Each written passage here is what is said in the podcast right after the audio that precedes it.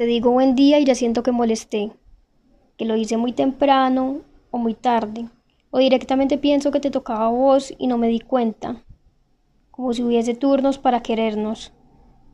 Le mido la cantidad de A a final de la palabra buen día, para que no suene ni goma ni desesperado, pero que suene despojado y natural. Y sea como sea que te lo mando, siento que estuvo mal. Ni saludarte se vuelve orgánico, ni eso. ¿Será que te molesto o me molesto a mí mismo viendo vidrio roto donde solo hay espejo? Te digo de vernos en la semana, pero lo pienso durante días. Y cuando me decido y te escribo, me cae una plomada en el corazón y me pregunto qué acabo de hacer.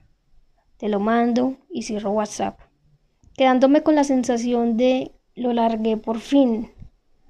Procedido por un cierre inconcluso de de verdad sí se debería sentir una invitación a vernos.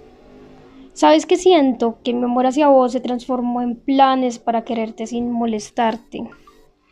Y vos no tenés nada que ver acá. Quien se siente molesto soy yo. Quien cree que sobra soy yo. Quien cree que es un poquito menos de lo que se espera soy yo. Tranqui. Yo también estoy aprendiendo a quererme sin molestarme. Este es un escrito de Guido Mesina en Instagram. Nada, súper recomendado y pues vayan y síganlo.